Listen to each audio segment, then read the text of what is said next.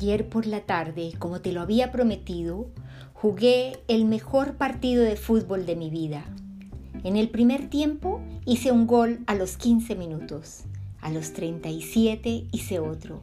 En el segundo tiempo, a los 7 minutos, José Villegas, el que cuando canta dice que le nacen mariposas en el pensamiento, fusiló a nuestro arquero con un taponazo sobre el ángulo izquierdo. A los 19 minutos y 15 segundos, David, el que quiere ser aviador, empató el partido con un lindo gol de cabeza. A los 44 minutos, al estilo castañito, hice el gol más lindo del mundo. Mi, mi, equipo ganó por el marcador de 2 a 3, pero yo sentí que había perdido porque tú no viniste. Me derrotaron los goles que me hizo tu ausencia.